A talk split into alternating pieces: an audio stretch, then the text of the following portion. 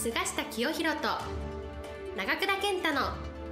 ウォールストリート式1億円の作り方。この番組は世界のお金を動かす金融界ウォールストリートで世界トップクラスの実績を残した菅下清宏と累計1100万部の本を売り上げ多くのベストセラーを作ってきた長倉健太がお金にまつわる話から稼ぎ方勉強法人脈の広げ方金融リテラシーの身につけ方などすぐに役立つ知識をお伝えしていきます。それでは今回の番組をお楽しみください。本日も菅下清弘先生にお話を伺いたいと思います。先生よろしくお願いします。よろしくお願いします。今日はですね、まあ、生涯一生勉強し続ける理由ということでですね、はい、しなければいけないとは思うんですけれども、はい、なぜそれはする必要があるのかというところをお伺いしたいと思います、はい、人間はですね一言で言うと自分の人生が終わってみると経済的にも社会的にも成功した人と成功しなかった人に分かれる。これ現実ですね。もう誰もが成功してるわけじゃない、その差は一体どこから来るんだろうということを私若い時に考えたんですね、それで分かったんですけれども社会に出てから勉強を続ける人と社会に出てから全く勉強しない人と、これによってですね人生の成否が決まる。成功している人と成功しなかった人が決まるんじゃないかなというふうに私は思ってるんですねなぜかというと学生時代までは誰でも一応ほどほどの勉強をすると思うんですけども社会に出てから勉強を続ける人と続けない人に分かれます。そして社会に出てから勉強を続けるとですね何がいいかというとですねどんな情報が自分の仕事に役立つかどんな人が自分の仕事にはプラスになるかつまり世の中でどんな本を読めばいいか、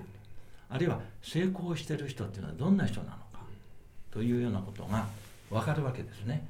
この社会に出てからの勉強っていうのはですね2種類あります。一つは良い本を読んで読書の習慣必要。2つ目は良い人に出会うその人の話をいろいろ聞く。セミナーに行くとかですね。講演会聞きに行くとかいうことをですねできるだけ若い時にやった方がいいと思うんです。今はその場所に全部かなくてもネットで、うんはい、あるいは動画で、はい、YouTube でいくらでも聞けるわけなんであるいは見れるわけですなので勉強を続けることによってその自分の人生を豊かにするための情報っていうのはどんなものか。あるいはどんな人がこの自分の参考になるか。ということが分かるのでですね。それによってですね自分の人生が切り開かれていくということになるわけなんですね。だからもしそういう勉強を続けていくとですね自然とこのいい人が自分の周りに集まってくる、なぜかというと勉強会に出かける。そうすると向上心のある人が集まってるわけですよ。ゴルフしてるだけではですね向上心のある人が集まっているというわけではないわけですから。ゴルフっていうのも非常にいいスポーツで趣味としてはいいと思うんですけれども自分のこの情報の力のアップとかですね勉強にはなかなかならない、まあ、ものすごい優れた人とゴルフして休憩時間にいろんな話を聞けるというケースもたまにはあると思うんですが、まあ、多くは遊びの一環としてあるいは仕事の付き合い交際の一環としてやってるということだけだと思うんですね。この勉強を続けるというのはいわゆる自己改革なんですね。自分をよりよく改革していくそれにこのプラスになっていく例えば私は投資の世界にいますけど投資で成功するためにはですねすでに投資で成功している人を参考にする。でまあ当たり前のことなんですね。なのでいつも言ってるんですがその世界三大投資家のジム・ロジャーズとかウォーレン・バフェットとかジョージ・ソロスのいろんなこの本を読むとかあるいは3人ともまだ同盟ですからその彼らのメッセージをいろいろ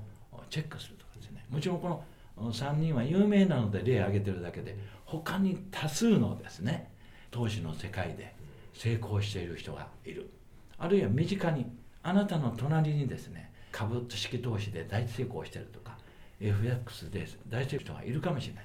そういう人たちのいろんなこの成功例を自分の糧にする。プラスにするということでですね。私は勉強を続けるということは常にプラス思考を持つと。いうことにつながってくると。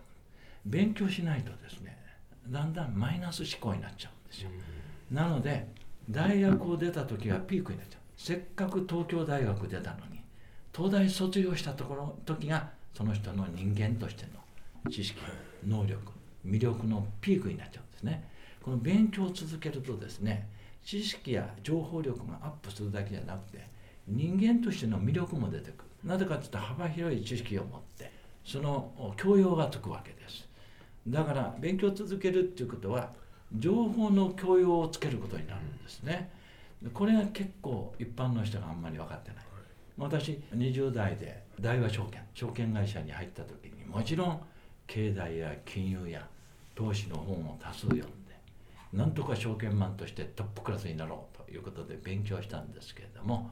ある時から投資や経済や金融の知識だけじゃ十分じゃないってことが分かったんですよ。じゃあなぜかというと、まあ、28歳の時にですね大和証券からメリル・リンチといって当時全米最大手の証券会社に転職したんです。そしてこの28歳の時にですねメリル・リンチのニューヨーク本社で新入社員の研修に行ったんですね。これがなんとねこの約5ヶ月あったんです。給料をですね大和証券の時の2倍以上ぐらい。そしてニューヨークで5ヶ月研修があって